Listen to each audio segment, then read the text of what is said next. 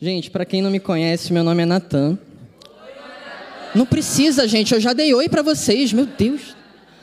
É, eu sou da Igreja Batista Capital, lá de Brasília, mas o meu coração, quando ele se lembra que é carioca, é da Academia da Fé. A Academia da Fé é a minha igreja local aqui no Rio de Janeiro, mas nesse momento eu estou trabalhando lá em Brasília, estou morando lá desde 2019 e estou frequentando lá a Igreja Batista Capital. É, tem sido anos desafiadores e ao mesmo tempo de muita bênção assim na minha vida. É, eu agradeço as amizades que eu ainda tenho aqui, né? É, as orações do pessoal e, enfim, podem continuar contando comigo também. A gente vai estar dando continuidade nessa noite ao tema que o pastor Carlinhos tem, tem trazido para a gente, né? Sobre o multiverso da sabedoria. É, vocês têm ouvido aqui ao longo desses. Tem que meses já? Semanas? Dessas últimas pregações aí, vocês têm ouvido muito sobre a sabedoria do tipo de Deus. E existe uma sabedoria do tipo de Deus e uma sabedoria que não é do tipo de Deus, né? que é do tipo do, dos homens. Né? É, nessa noite a gente vai estar continuando a conversar um pouquinho sobre isso. Tá bom? Quero convidar você a abrir a sua Bíblia no livro de Deuteronômio. Deuteronômio capítulo 4. A gente vai ler do 1 ao 14, tá bom? Vamos ler junto isso. Você, vamos acompanhando aí a nossa leitura. Deuteronômio 4, a partir do versículo 1 diz assim: E agora, ó Israel. Perdão, eu, eu não estou acostumado com isso aqui também, eu botei na tela, caso alguém não tenha. Meu Deus, ficou muito pequeno? Ok, graças a Deus.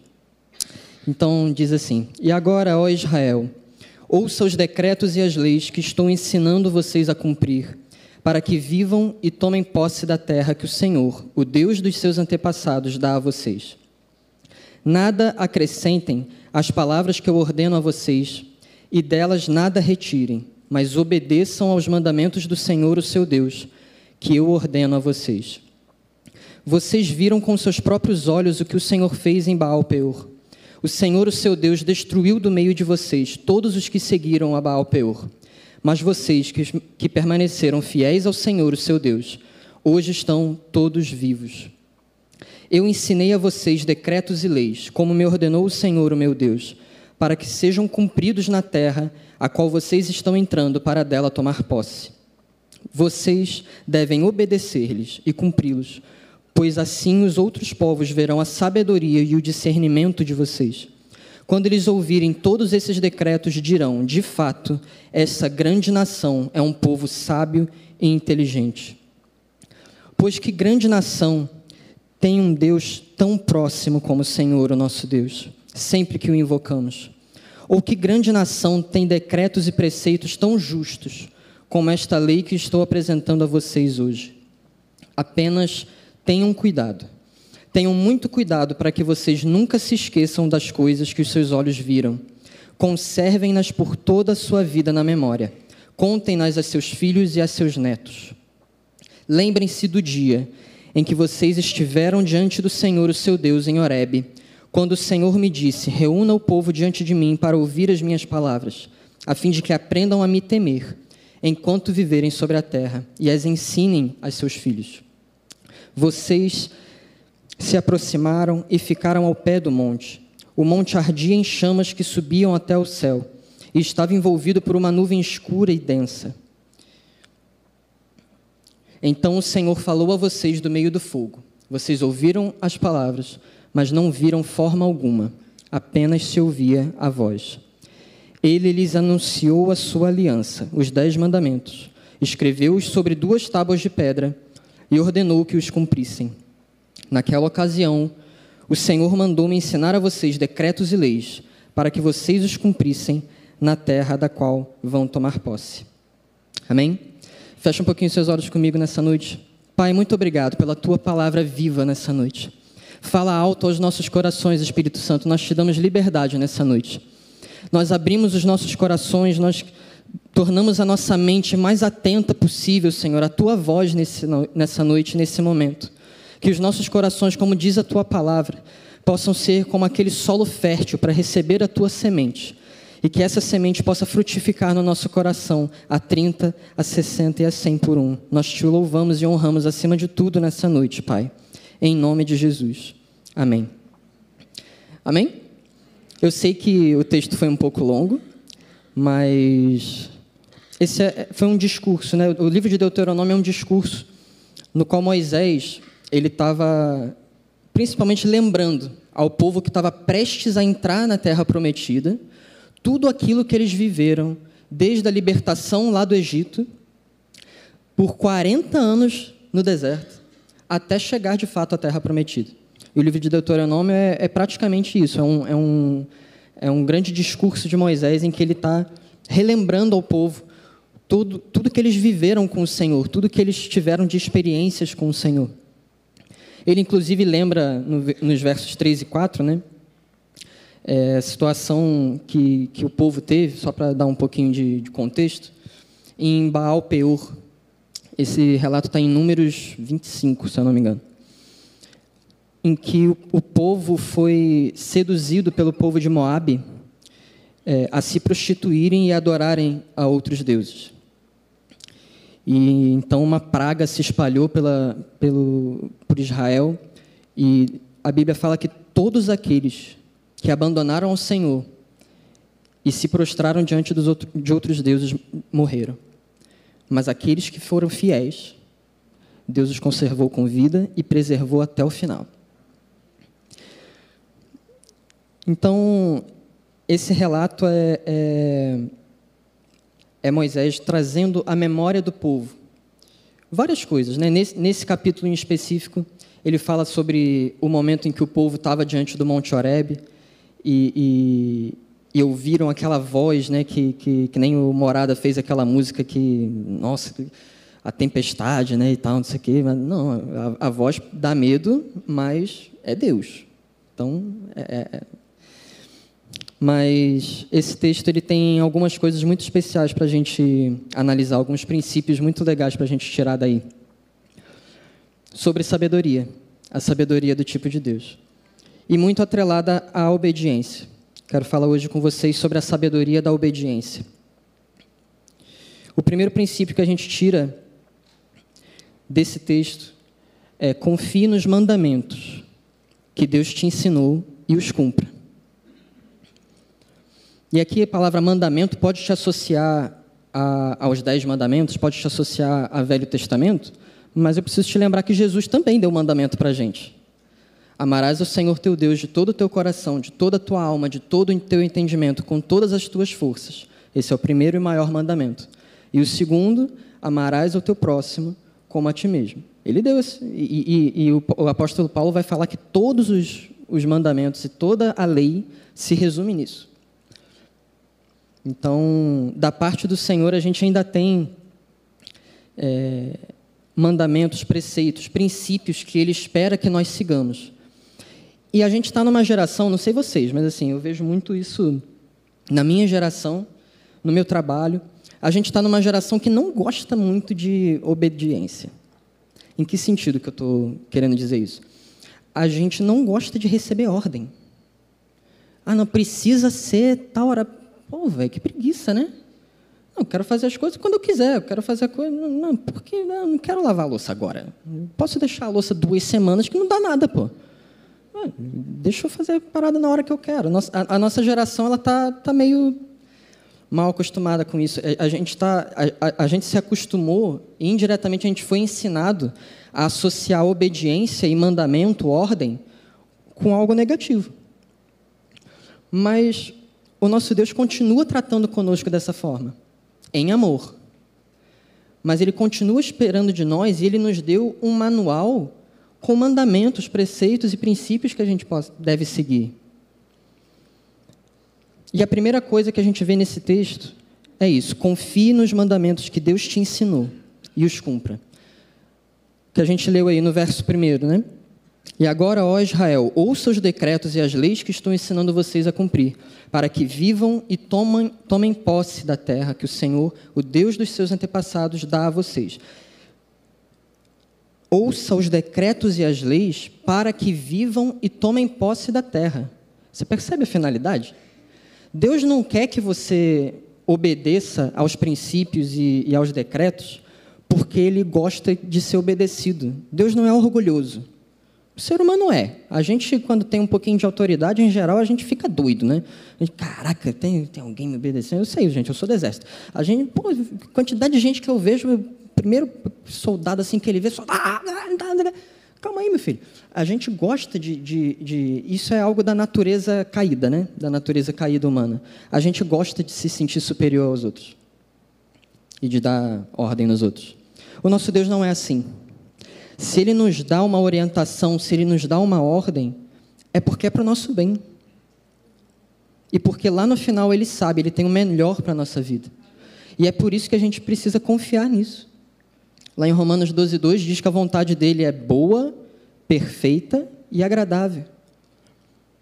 Nosso Deus é perfeito, gente. Nosso Deus é perfeito. Ele é bom, ele é 100% bom. O mundo não consegue entender isso. Para o mundo isso é loucura. Porque o nosso Deus ele é 100% bom e ele é 100% todo-poderoso, né? E eles não conseguem entender isso. Até se a gente for tentar entender com a cabeça normal, não dá, né?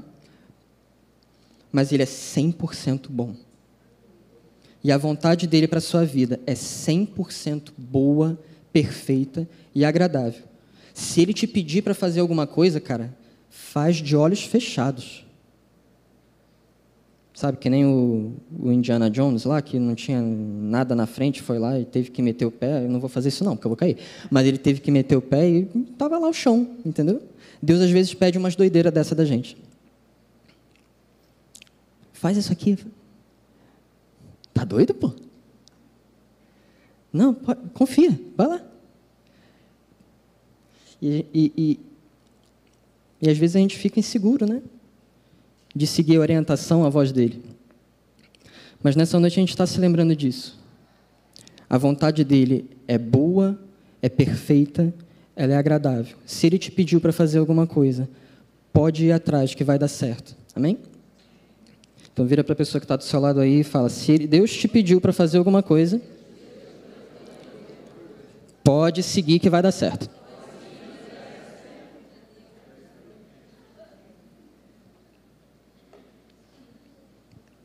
E no versículo 2 ele fala: Não acrescentem as palavras que eu ordeno a vocês e delas nada retirem, mas obedeçam aos mandamentos do Senhor.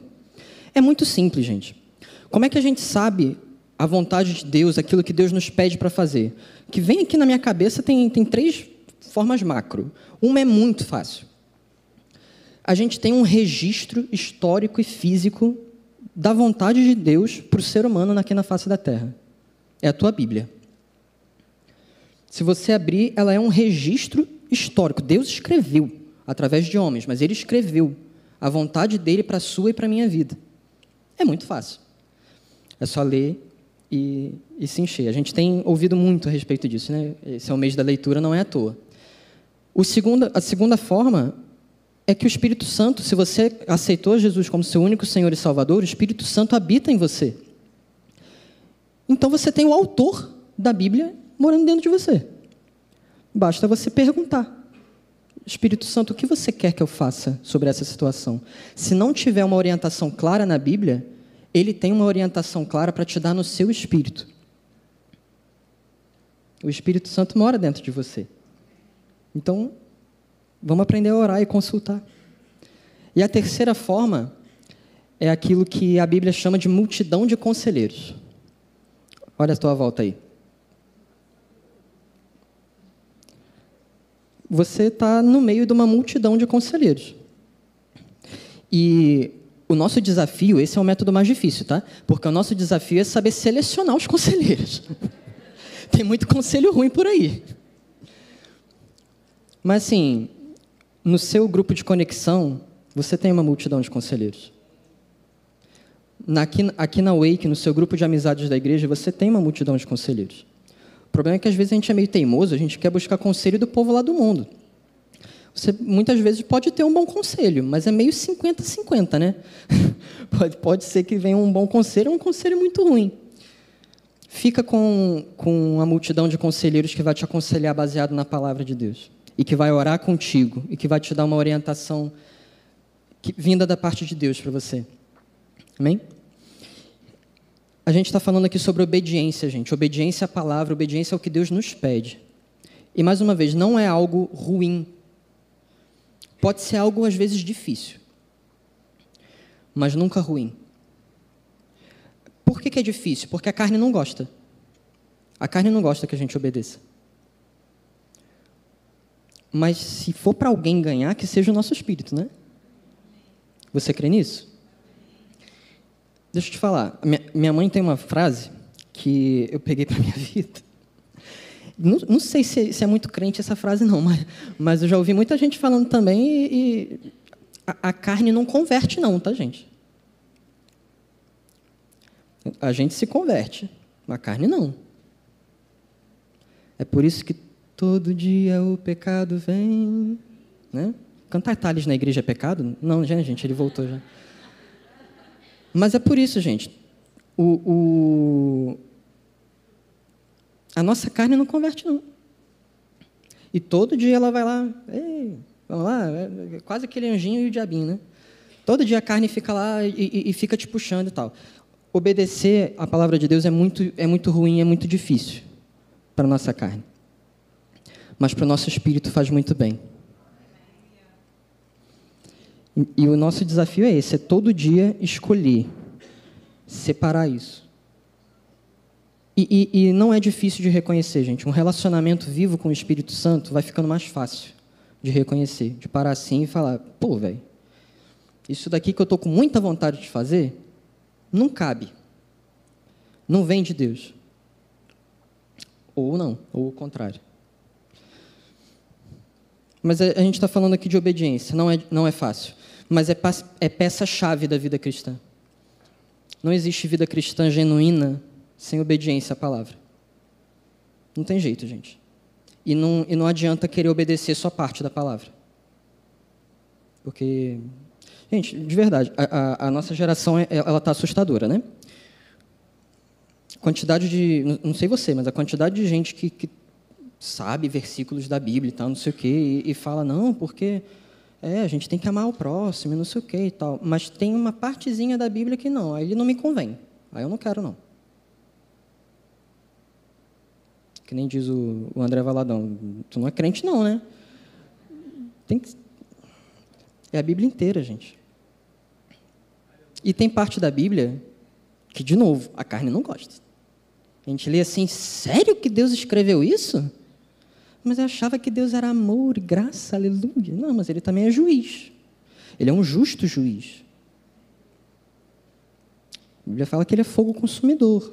Mas a gente não gosta de ler isso. Mas deixa eu falar, o fogo consumidor, lá com Sadraque, Mesaque e Abidnego, ele queimou as amarras. O fogo purifica. E ele nos forja a sermos provados e aprovados. Então não tenha medo do fogo, não. Se joga no fogo para ele queimar o pecado que ainda tem aí. A obediência à palavra de Deus é peça-chave. Não existe jornada cristã genuína que não envolva obediência a Deus. Desde o princípio, né, Deus estipulou ordem. E, gente, aí você vai falar, pô, mas é muito Antigo Testamento isso. Lá em João 14, Jesus falou isso, tá? Quem tem os meus mandamentos e lhes obedece, esse é o que me ama.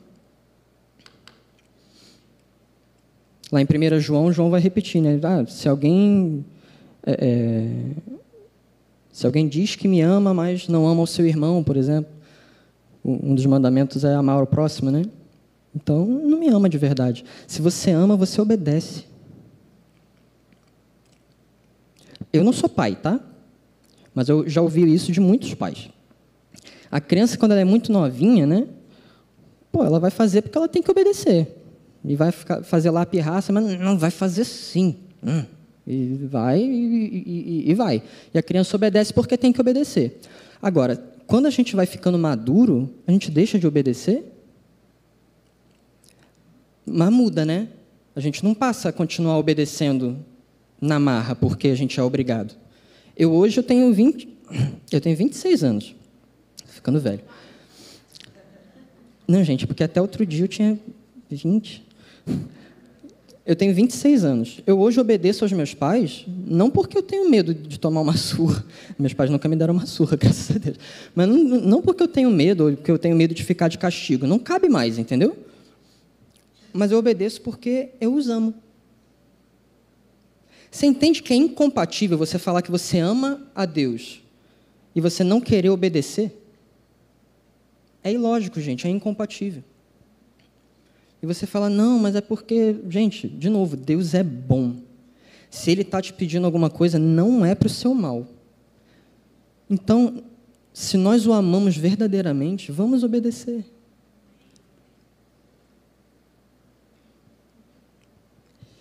E, de novo, é muito difícil. Mas a gente tem que se lembrar disso, que a vontade dele é boa, perfeita e agradável. Então a gente pode obedecer sem medo, sem preocupação. E pessoal, esse primeiro princípio, ele diz que a nossa confiança deve estar nos mandamentos do Senhor.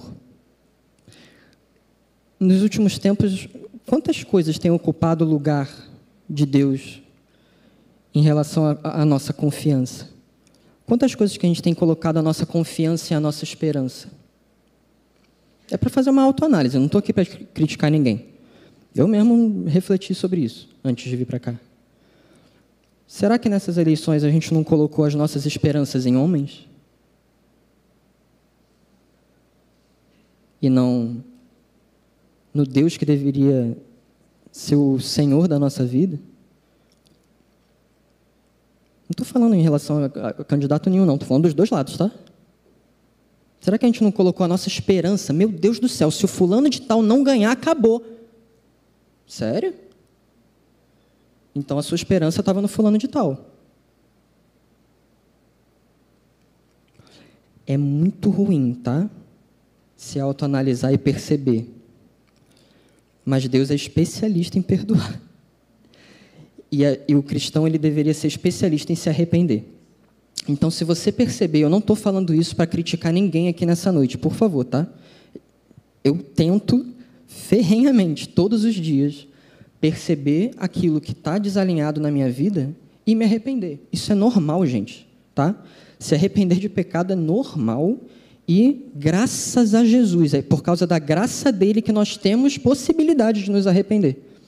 Então, não estou falando aqui para cutucar a ferida de ninguém. Mas perceba, será que a nossa esperança não estava em homens?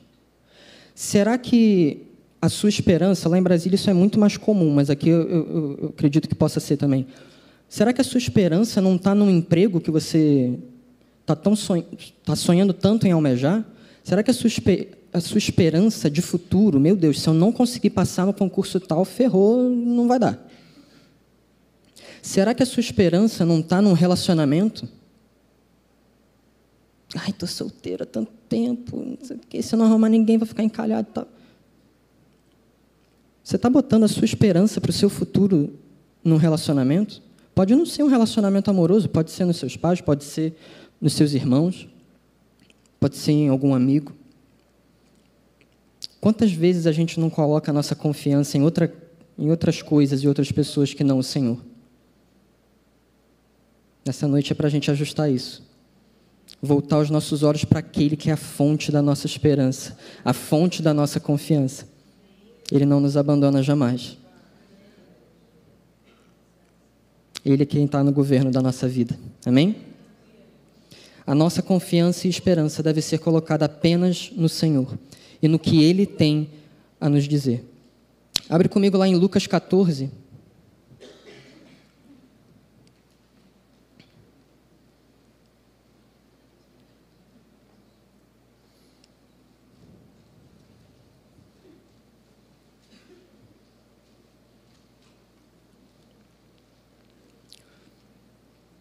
Ah, Natan, você inventou esse negócio aí de botar confiança em outras coisas. Aham, uhum, tá bom. Lucas 14, versículo 17.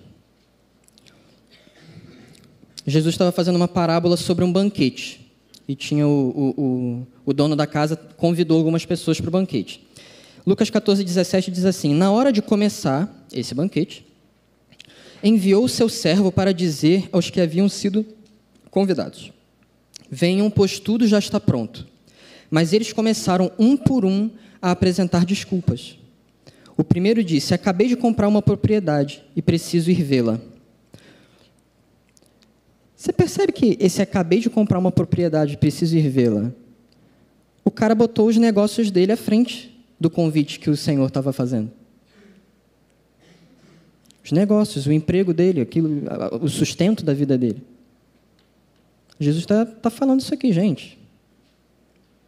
Se eu te chamei para fazer alguma coisa, não coloca teus negócios na frente, não. E aí ele continua. O outro disse: Acabei de comprar cinco juntas de bois, estou indo experimentá-las. Por favor, me desculpe. A outra desculpa foi posses materiais, coisas materiais. A gente está mais interessado nas coisas aqui desse mundo do que no chamado de Deus para a nossa vida, naquilo que Ele tem para pedir para a gente. Ai, ai, ai, para de falar disso, Natan. Tá bom, já está acabando. Ainda outro disse: Acabei de me casar, por isso não posso ir. Então, por favor, também não coloque os seus relacionamentos humanos acima do que Deus tem para você. A Bíblia fala que o relacionamento é, é um cordão de três dobras. É o casal e tem que ter Deus à frente. Tem que ter Deus acima de tudo, gente. Senão não funciona. Isso aqui tudo são coisas lícitas, tá? Jesus não estava falando nada, ó, oh, vocês estão pecando. Ó. Não, gente, é tudo lícito. Você tem um negócio é lícito. Você ter posses materiais é lícito. Você se casar e ter um relacionamento com outras pessoas é lícito. O que Jesus está alertando é: não coloque essas coisas acima do Senhor na sua vida. Põe a sua confiança e a sua esperança no lugar certo. A gente está sempre obedecendo a alguém. Então você pode virar para mim nessa noite e falar: tá, Natan, mas eu não gosto de obedecer algumas coisas que Deus me pede. Eu não gosto. Para mim, não, não, eu prefiro não obedecer a ninguém. Então você está obedecendo a sua própria vontade. A gente está sempre obedecendo a alguém. A gente está sempre sendo servo de alguém. E lá em Romanos, no capítulo 6, no verso 16, diz isso: ó, Não sabem que quando vocês se oferecem a alguém para lhe obedecer como escravos, tornam-se escravos daquele a quem obedecem? Escravos do pecado que leva à morte ou da obediência que leva à justiça? Graças a Deus ele continua. Acabou a bateria? Não sei. Pronto. Mas graças a Deus, porque embora vocês tenham sido escravos do pecado, passaram a obedecer de quê? De coração, a forma de ensino que lhes foi transmitida. Vocês foram libertos, libertados do pecado e tornaram-se escravos da justiça. Nós ainda somos servos da justiça. Você percebeu? Eu usei servo aqui para amenizar um pouquinho a palavra. A Bíblia chama de escravo. Graças a Deus nós não, não somos mais escravos do pecado. Mas graças a Deus nós somos escravos da justiça. Graças a Deus nós podemos servir ao nosso Senhor. A gente às vezes esquece, né? Ele é o nosso Senhor. Ele é um Senhor bondoso e fiel. Então confia no Senhor e no que Ele te diz para fazer. Ele cuida de você, Ele deseja o seu bem. Amém? Anota aí para você ler o Salmo 37 depois em casa. Confia no Senhor e no que Ele te diz para fazer. O segundo princípio que a gente aprende com Moisés em Deuteronômio 4 é esse daí. Ó. A obediência a Deus gera o reconhecimento das pessoas que estão à sua volta. A obediência a Deus gera o reconhecimento daqueles que estão à sua volta. Lá no versículo, nos versículos 5 e 6 diz: Eu ensinei a vocês decretos e leis, como, meu, perdão, como me ordenou o Senhor, meu Deus, para que sejam cumpridos na terra a qual vocês estão entrando para dela tomar posse. Vocês devem obedecer-lhes e cumpri-los, pois assim os outros povos verão a sabedoria e o discernimento de vocês. Quando eles ouvirem todo esse, todos esses decretos, dirão: de fato, essa grande nação é um povo sábio e inteligente. Pois que grande nação tem um Deus tão próximo como o Senhor, o nosso Deus, sempre que o invocamos. Ou que grande nação tem decretos e preceitos tão justos como esta lei que estou apresentando a vocês hoje? Vocês percebem o que ele disse aí?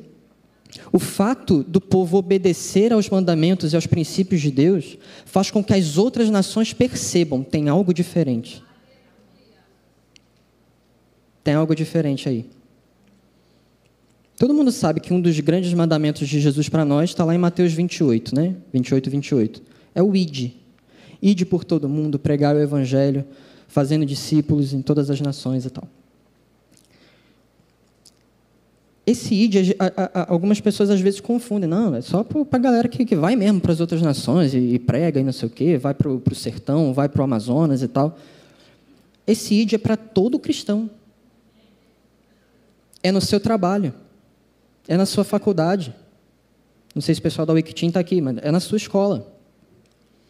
É no lugar em que Deus te colocou. Você vai fazer a diferença no lugar em que Deus te colocou, porque você vai estar obedecendo a um Deus que vai na contramão de tudo que o mundo diz hoje em dia. Então, se o mundo está falando para fazer uma coisa, não, mas Deus manda outra coisa.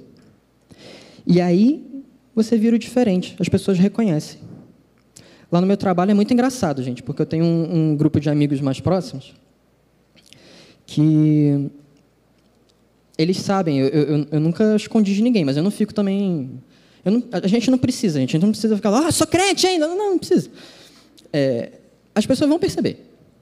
A gente lá batendo papo, aí de repente, pô, Natan, tu não fala palavrão, não? Eu, não, mano. Eu evito, de vez em quando eu me irrito e até sai o negócio. Peço perdão depois. Mas eu evito. Aí eles falam, pô, não sei o quê. Não, por quê? Eu falei, não, eu sou crente, não acho que, que cabe muito palavreado e tal. Ah, legal, beleza. Aí, acabou aí. Aí, algumas semanas depois, ah, porque não sei o quê, todo mundo fala de sexo pra caramba no mundo, né? Afinal, isso é o que move o povo aí, né? É, e o pessoal comentando, eu lá, cara de paisagem, né? E aí, e aí Natan? Ah, não sei o que. Eu falei, pô, não sei não, velho. Tipo, não, como assim? Eu falei, não, não sei, ainda não vivi isso não. Como assim? E olha o tipo de abertura que isso gera. Às vezes, quando eu era mais novo, eu, tinha até vergonha, às vezes, de falar, principalmente do, do, do BV, né? Do, enfim. Mas quando a gente era mais novo, a gente, tem, a gente tem muita vergonha, às vezes, de falar. Mas, cara, olha a oportunidade que você tem de pregar o Evangelho. E todos os meus amigos sabem que eu sou cristão. Todos os meus amigos sabem que eu me guardo para o casamento. E eles, aos poucos, passaram a admirar isso. No início eu era zoado. E a gente tem que saber ser zoado, né? Tem que falar, é, caraca, pô, bonzão, né? Depois eu vou, depois eu vou contar para vocês como é que é. Cara, tu tem que entrar na pilha também. E aproveitar, velho. Porque vai ter uma hora que ele vai te perguntar, mas por quê? Por que, que, você, que você obedece? Mas é algo tão bom. Aí eu falo, eu sei, eu, eu, eu, imagino que deve ser algo muito bom, porque todo mundo que eu conheço que é casado fala que é muito bom. Então eu imagino que deve ser algo muito bom. Mas se Deus me pediu para guardar isso para o casamento, eu quero honrar o meu Deus. Tá, tá, eu não estou falando isso para me, me exaltar, não, gente. Mas olha o tipo de oportunidade que a gente tem só por ser diferente. Ah, não sei o quê, porque, pô, aí estamos almoçando, aí passa uma menina, nossa! Aí eu estou aqui olhando o cardápio. Tu viu, Natan? Pô, mano, nem olhei. Não, que isso? Mas tu nunca nem dá uma olhadinha? Não, Deus me pede para não fazer isso, não. Não, mas por quê? Porque ele me pede, diz que eu devo ser fiel à minha. Eu ainda não tenho esposa, mas me diz que eu tenho que ser fiel à minha futura esposa. Ah, tá, pronto, abriu. Gente, quantidade de conversa que já se abriu só por a gente ser diferente. Só por a gente não se, se, dar, o, é, se dar o luxo, não, gente. Só para a gente não abrir é, é, margem para uma pequena mentirinha que vai nos favorecer. Não, Natan, mas você precisa sair mais cedo para resolver aquele negócio. Fala que você vai na obra, ver a obra. Não, não posso fazer isso. Por que não? Cara, não posso mentir para o meu chefe. Eu vou lá, vou falar para ele que eu preciso resolver um negócio. Se ele me liberar, eu vou, senão eu vou sair na hora, na hora certa. Cara, a quantidade de oportunidade, enfim, quantidade de oportunidade, gente. O ID é todo dia. Às vezes dá uma vergonhinha. E você vai ser zoado. Mas assim, vamos, Vamos relevar. Que nem o pastor Hélio falou hoje mais cedo. Tem gente indo para o inferno à nossa volta. Vale a pena a gente passar um pouquinho de vergonha, não vale não? Para se abrir uma brecha a gente pregar o evangelho? Vocês lembram de Daniel e os amigos dele lá na Babilônia? Todo mundo lá, não, não, sei o que, todo mundo sendo preparado. E Deus deu um direcionamento para Daniel e os amigos: ó, vira vegano, meu irmão. Para tu virar vegano tem que ser um direcionamento de Deus, mas muito forte. Porque, gente, carne, misericórdia. Vou até beber uma água.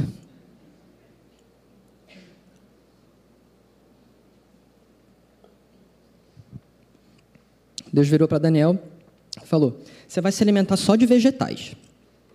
Não vai se alimentar das finas iguarias que o rei te apresentar. E você vai ser o melhor entre todos os outros. Por que era? Para Daniel ser exaltado? Não. No final das contas, o rei Nabucodonosor vira para quem está do seu lado e fala: Nabucodonosor.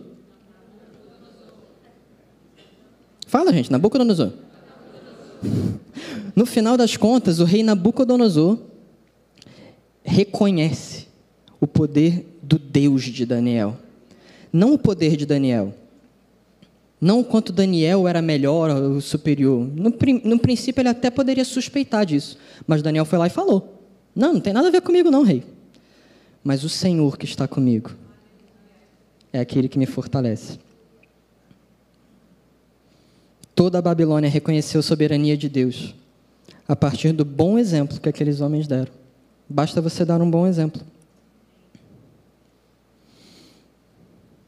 O último princípio dessa noite está no, nos últimos versículos que a gente leu. O princípio é o seguinte: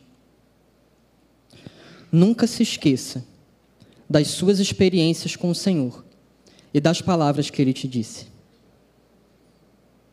Nunca se esqueça. Traga a memória. A partir do versículo 9, a gente leu assim: apenas tenham cuidado, tenham muito cuidado, para que vocês nunca se esqueçam das coisas que os seus olhos viram. Conservem-nas por toda a sua vida na memória.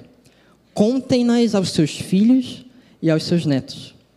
Lembrem-se do dia em que vocês estiveram diante do Senhor, o seu Deus, em Horebe, quando o Senhor me disse: Reúna o povo diante de mim, para ouvir as minhas palavras, a fim de que aprendam a me temer enquanto viverem sobre a terra e as ensinem aos seus filhos. Vocês se aproximaram e ficaram ao pé do monte. O monte ardia em chamas que subiam até o céu, e estava envolvido por uma nuvem escura e densa. Então o Senhor falou a vocês do meio do fogo. Vocês ouviram as palavras, mas não viram forma alguma, apenas se ouvia a voz. Ele lhes anunciou a sua aliança, os dez mandamentos, escreveu-os sobre duas tábuas de pedra e ordenou que os cumprissem. Naquela ocasião, o Senhor mandou-me ensinar a vocês decretos e leis para que vocês os cumprissem na terra da qual vão tomar posse.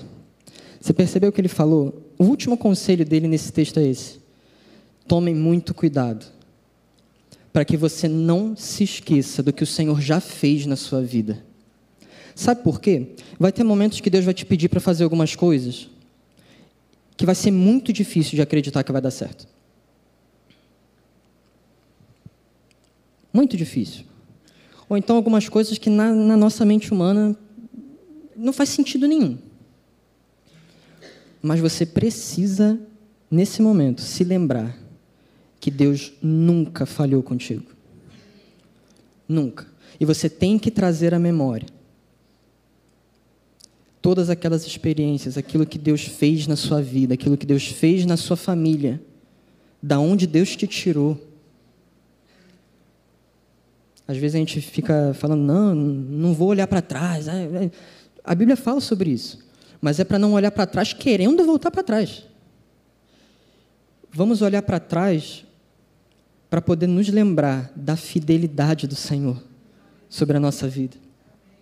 Todo esse discurso que a gente leu de Moisés e ao longo de Deuteronômio inteiro foi para lembrar o povo as experiências e as maravilhas que Deus havia feito no meio deles. Por quê? Porque eles estavam prestes a invadir uma terra que era a terra prometida, mas que estava cheia de desafios.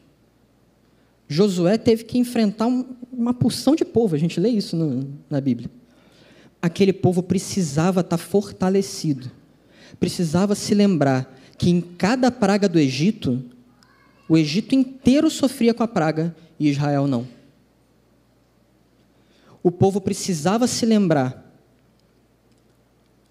que no momento em que eles estavam cercados e não havia solução, Deus abriu o mar. O povo precisava se lembrar que quando estava com fome e não tinha o que comer porque era deserto, Deus fez chover pão. Existe alguma coisa impossível para o seu Deus? Eu acredito que Deus não tenha feito chover pão num momento de fome para você. Mas todos nós temos experiências e temos coisas que Deus já fez na nossa vida. Muitas delas a gente nem percebeu, mas Ele fez. Quer ver como tem? Eu, eu às vezes, eu, quando, quando me, me, perguntam isso assim de púlpito, quando falam, não, pensa aí numa experiência, eu às vezes tenho muita dificuldade. Aí eu me forcei, né?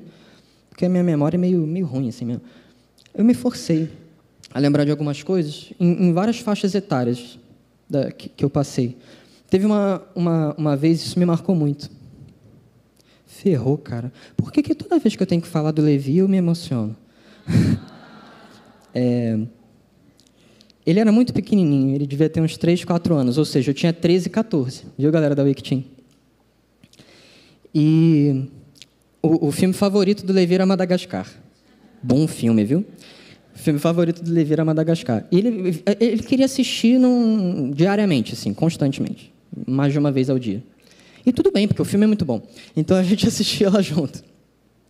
E teve um dia que ele estava com muita febre. Ele estava muito mal, assim, estava meio, meio ruimzinho. E aí ele ele estava todo molenguinho. Para quem conheceu o Levi pequeno, gente, o Levi molenguinho e quieto é um mau sinal. Entendeu? Hoje ele já está mais de boa, ele está mais tranquilo. Mas ele virou baterista para poder extravasar de vez em quando, entendeu? É... E aí eu sabia que ele estava com febre e tal, estava ali monitorando. E aí teve uma hora que, que eu comentei alguma coisa com ele, perguntei alguma coisa para ele, ele não respondeu. E eu estranhando assim, porque eu estava eu tava perto dele, a gente estava deitado na cama, mas eu não estava grudado nele. E eu estava sentindo calor emanando do, dele, assim. É, é, muito quente. Eu nunca senti um ser humano tão quente quanto aquela criança de 3, 4 anos. Era 3, 4 anos mesmo? Menos? Misericórdia. Então ele tinha uns dois aninhos. Né? É, ele estava tendo uma convulsão, gente. Tamanho era, era o, o, o, grau da febre, né? Só que era aquela convulsão que, que não mexia. Então eu não percebi, eu demorei para perceber, né? E aí, enfim, pânico geral. Mãe, pelo amor de Deus! E e aí, enfim, deram banho, a criança estava bem. Mas a gente levou, levou para o médico e no carro eu só clamava pelo sangue de Jesus. Porque eu estava muito assustado. Eu era uma criança de 12 anos, gente, pelo amor de Deus. Eu não sabia que convulsão, você dando um banho na criança já resolveu. Mas, enfim, eu estava muito assustado, porque estava levando meu irmão para o hospital. Eu nem lembro se ele já tinha ido para o hospital depois disso. Deve ter ido. Mas, enfim, e naquele momento eu só clamava em silêncio. Minha mãe estava no banco de trás com ele, meu pai na frente, eu lá fingindo que estava tudo bem, fazendo cara de machão, né? Mas por dentro, assim, mentira, gente, eu estava chorando pra caramba. E, e clamando pelo sangue de Jesus. E de novo, poderia não ser algo tão grave, mas ele para mim era. E Deus respondeu. Desculpa, gente, enfim. Eu tive outra experiência também. No vestibular. Hoje teve gente fazendo Enem, né? É, quando eu, eu, eu, me matriculei no, no, terceiro ano no cursinho para entrar para o IME, eu fazia o colégio militar. E eu e meu pai, a gente ouvia a seguinte frase. Natan, você não quer sair do colégio militar e ficar só aqui no, no curso, não, e tal? A gente dá um jeitinho, a gente te dá um diploma aqui pelo curso e tal. Mas eu sabia que era um grande sonho meu, desde que eu entrei no colégio militar, era um sonho do meu pai e era um sonho do meu avô, que eu me formasse assim no, no colégio. Eu queria me formar no colégio. Eu falei, não, mas eu queria me formar no colégio. Aí o professor, ele não fez por mal. Eu conheço, ele não fez por mal. Mas saiu errada a palavra. é, ele virou e falou: Natan, se você não sair do colégio e focar só aqui no curso, a chance de você passar é quase zero. Eu só conheci, ao longo de todos esses anos que eu dou aula, duas pessoas que passaram e continuaram no colégio militar. E aí eu não sei o que deu em mim, né? Mas eu nem pensei, eu só falei, não, mas tá bom, então eu vou ser o terceiro. E, enfim. Fui o terceiro. Eu e um outro colega. A benção espalhou, né? Eu e um outro colega. Mas por quê? Deus me deu uma certeza ali naquele momento. E não interessa que, que, que ninguém passou, pô. Dane-se, meu filho. Se for para eu passar, Deus vai me ajudar. E, gente, tinha gente muito mais capacitada que eu, que estudou muito mais do que eu. E na hora da prova caiu o que eu tinha estudado. Não tem como explicar um negócio desse. E aí eu me formei no IME, com 22 anos. E a gente orando para Deus abrir uma vaga aqui no Rio. Deus abriu uma vaga aqui no Rio mas o Natan não estudou direito na faculdade. Ele ficou em terceiro, né? Da, da, classificação de elétrica. Não é tudo isso, gente. É terceiro de seis, tá? Não, não, não pensem muito de mim. Natan ficou em terceiro na classificação lá. E o, o, primeiro milagre Deus fez, né? Ele abriu a vaga no Rio. O segundo colocado pegou a vaga do Rio. E Deus me falou na véspera que isso ia acontecer. Eu lembro muito bem, porque eu estava em ligação com a Luana.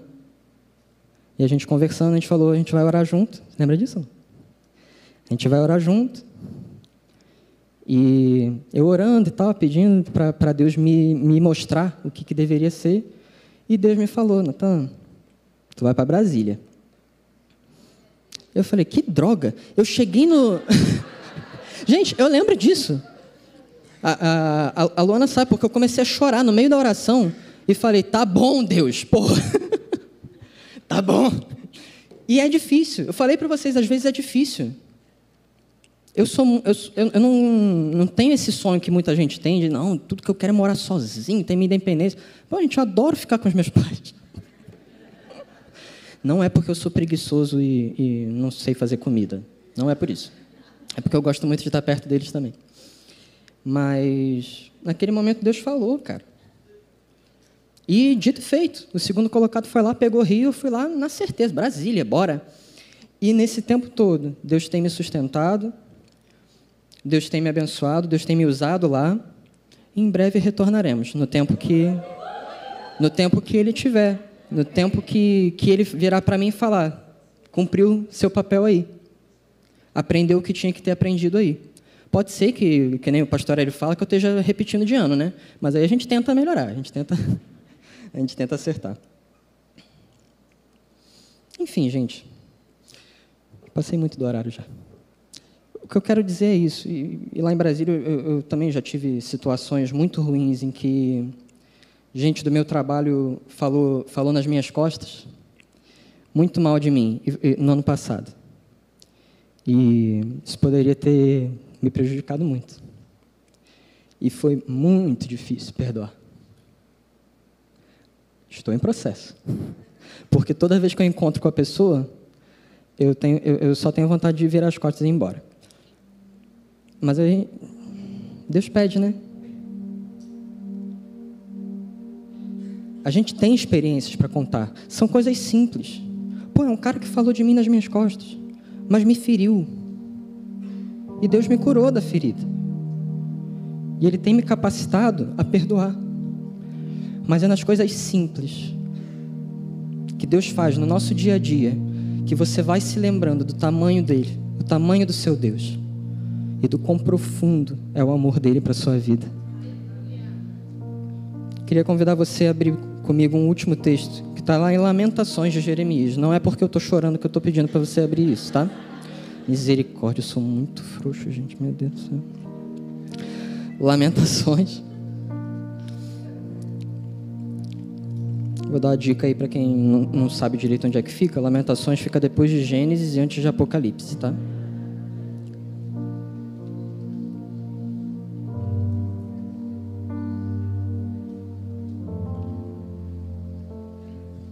O pessoal da academia Team nem ri mais dessa piada. Faço todas as vezes. Lamentações 3, a partir do versículo 21, diz assim: Quero trazer à memória o que me pode dar esperança. As misericórdias do Senhor são a causa de não sermos consumidos, porque as suas misericórdias não têm fim, renovam-se a cada manhã. Grande é a tua fidelidade. A minha porção é o Senhor, diz a minha alma, portanto esperarei nele. Bom é o Senhor para os que esperam por ele, para a alma que o busca. Então renova a sua esperança no Senhor. Traga a memória todos os dias para que você seja fortalecido para enfrentar os desafios que Ele vai te pedir para enfrentar. A gente está falando aqui sobre obediência porque justamente não é fácil, não vai ser fácil. Ele muitas vezes vai nos trazer desafios que que vão doer às vezes para a gente cumprir. Mas traga a memória. Confie no que Ele está te pedindo para fazer. Obedeça e você vai ver as pessoas ao seu redor reconhecerem o tamanho do seu Deus. Renove a sua esperança no Senhor, Ele nunca te desampara. Lembre-se de tudo que você já passou, tudo que Ele já te ajudou a vencer. E aí vai se tornar muito mais fácil cumprir o que Ele tem te pedido. Queria te convidar a se colocar de pé.